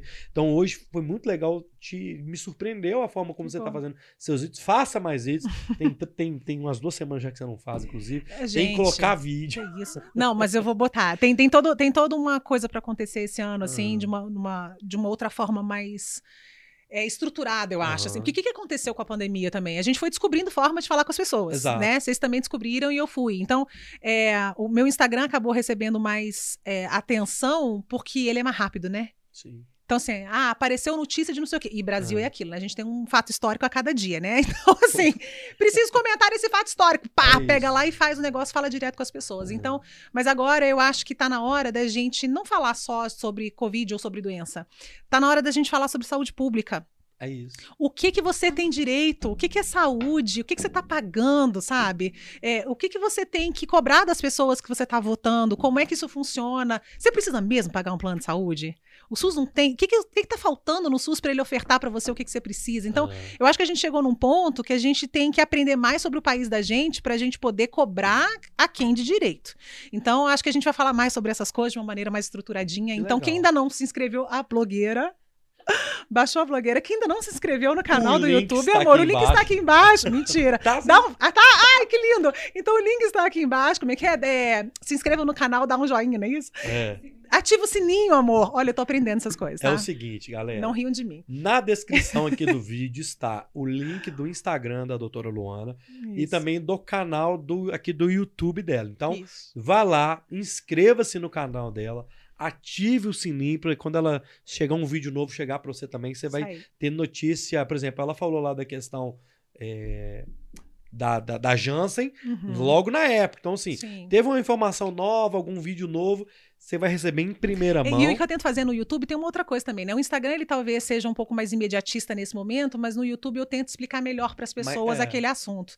E aí também o YouTube tem a vantagem de você conseguir compartilhar mais fácil, né? Sim, Então você manda para as pessoas com mais facilidade. Então, se você tá lá no Instagram, ainda assim vai lá, se inscreva no YouTube, porque é, eu também respondo os comentários, dá pra gente bater um papo mais, mais profundo, assim. É isso. Então inscreva-se no canal e vamos finalizar com. Ô, Luana, obrigado. Sim, Deus te abençoe. Continue seu caminho, continue o que o Bora puder é, auxiliar, pode contar com a Obrigada. gente. É, o canal também estamos crescendo aí e tiver que compartilhar qualquer coisa, você manda. Nós estamos juntos, minha filha. É. Aqui, manda um recado final para todo mundo que tá com a gente aqui até o final. A galera não saiu da live. Legal. Então manda um recado final pra todo mundo aqui. Obrigado mesmo, assim, não tem preço que você fez de ter aceitado ter vindo Não, aqui. Obrigado imagina. mesmo. E canta também. O que, que é isso? E Não, então, assim, é, bom, primeiro eu agradeço a vocês mesmo, assim, a oportunidade. Eu acho que toda a chance que a gente tem de ajudar as pessoas a entenderem alguma coisa, é, qualquer que seja, principalmente aquelas que têm maior impacto real na vida delas, é importante. Então, hoje os podcasts têm uma, né, um, um alcance gigantesco. É, fico muito feliz de estar. Esse é o meu primeiro podcast, tá?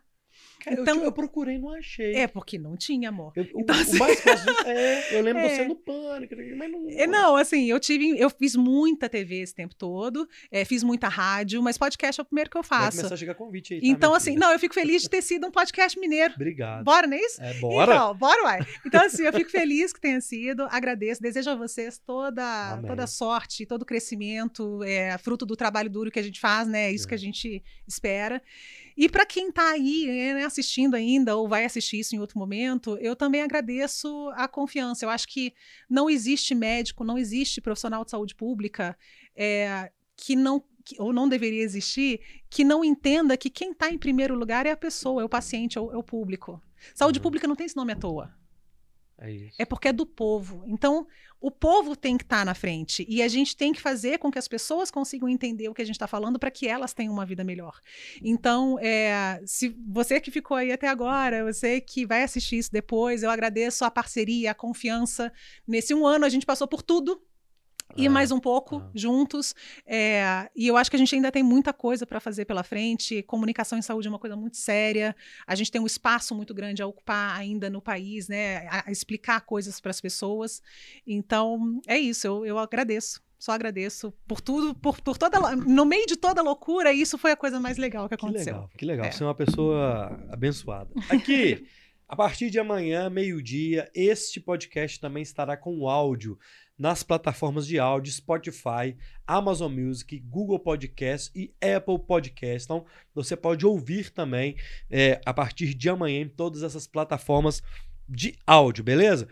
A partir de quinta ou de sexta ou de segunda, a gente também vai estar ficando. Não, é, a gente Tô dependendo, tô dependendo. A gente vai ficar ao vivo também em uma outra plataforma. Que, isso, que eu ainda hein? não posso citar. É, fechamos hoje.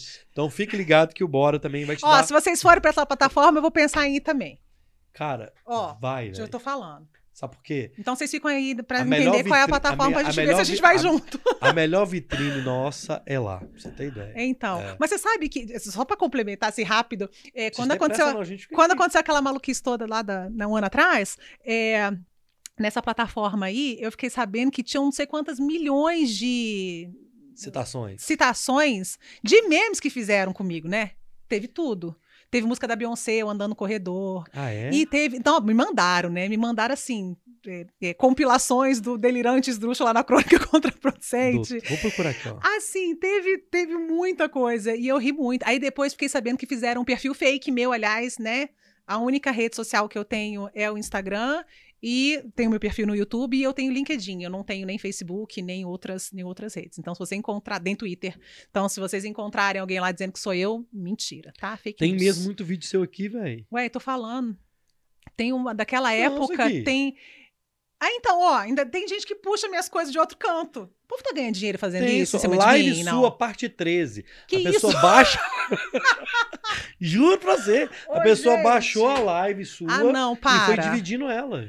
Que trabalhão, hein, amigo? Que Ué, mas isso é bom, hein? Tá Não, mandando- pra, pra mim, tô Tá tudo certo. Mas assim, tem muita coisa. Já tinha naquela época daquela, daquele story, então agora eu tô vendo que tem mais coisa ainda. Ah lá, velho. Então, eu a, tô a bem, pessoa tô baixa os stories. Ela baixa os stories e vai postando. Gente, quem é você, amigo? Olha, Você eu- que 12 mil seguidores. É, não sou eu não, tá, gente? Se você tá... Mentira! Gente, não sou eu, tá? não, sou, não sou eu. Aqui é o tanto de vídeo. Só falta assim, parceria via direct. Mentira, não sou eu, tá? Em prol do bem comum. Que fofo, mas não sou eu. Tá? Olha só, ge- gente. Que bizarro. Então, legal, obrigada. Mas não, Não sou é. eu, não, tá? tá então, assim, por quê? Que- O que, que eu falo isso? Porque muita gente manda mensagem, fala, ah, me ajuda com não sei o quê, explica não sei o que lá. E se eu não responder, é porque não sou eu, não. Caramba, eu tento responder o bicho. máximo que eu posso lá no Instagram e no, e no YouTube, mas eu, não, eu ainda não tenho outras, não. Vou ter que entrar. Tá vendo? Vou ter que entrar Tem que treco. entrar, só sabe por quê? Aqui é. Pelo menos dá visibilidade demais. Então, vamos É. lá, vamos ver. É. Então fiquem ligados, tem novidade no Bora semana É. que vem. Galera, fiquem com Deus. Ah, quinta-feira, 8 horas da noite, a juíza Maria Consentino, Concertino, autora do livro O Patriarcado, o Patriarca, Patriarcado que lute, minha filha. Vou trazer uns assuntos. É, vai, é tem coisa que a gente falou aqui hoje que serve para adotar a juíza. Vai estar aqui, então, quinta-feira, a doutora juíza. E sexta, tá para vir um presidencial aí que não sei não. Acho que não vai vir não, hein? Mas se vier, porque já não veio uma Mas vez. se vier, meu filho, ah, dá Nossa, uns arroxos no povo. Mas eu vou, é. Que precisa, Eu né? não tava roxando, mas agora eu vou roxar. Não, não, esse tem que povo. arrochar, gente. Brincadeira. Ó, fiquem Pois com é. Deus, boa noite, obrigado a todo mundo que ficou aí. Se eu não citei o seu nome, você me desculpa, mas é muita gente. Encontro com vocês na quinta-feira de novo, às 8 horas da noite. Doutora Luana Araújo, no Bora, muito obrigado. Valeu, gente. Até a próxima. Tchau pra vocês.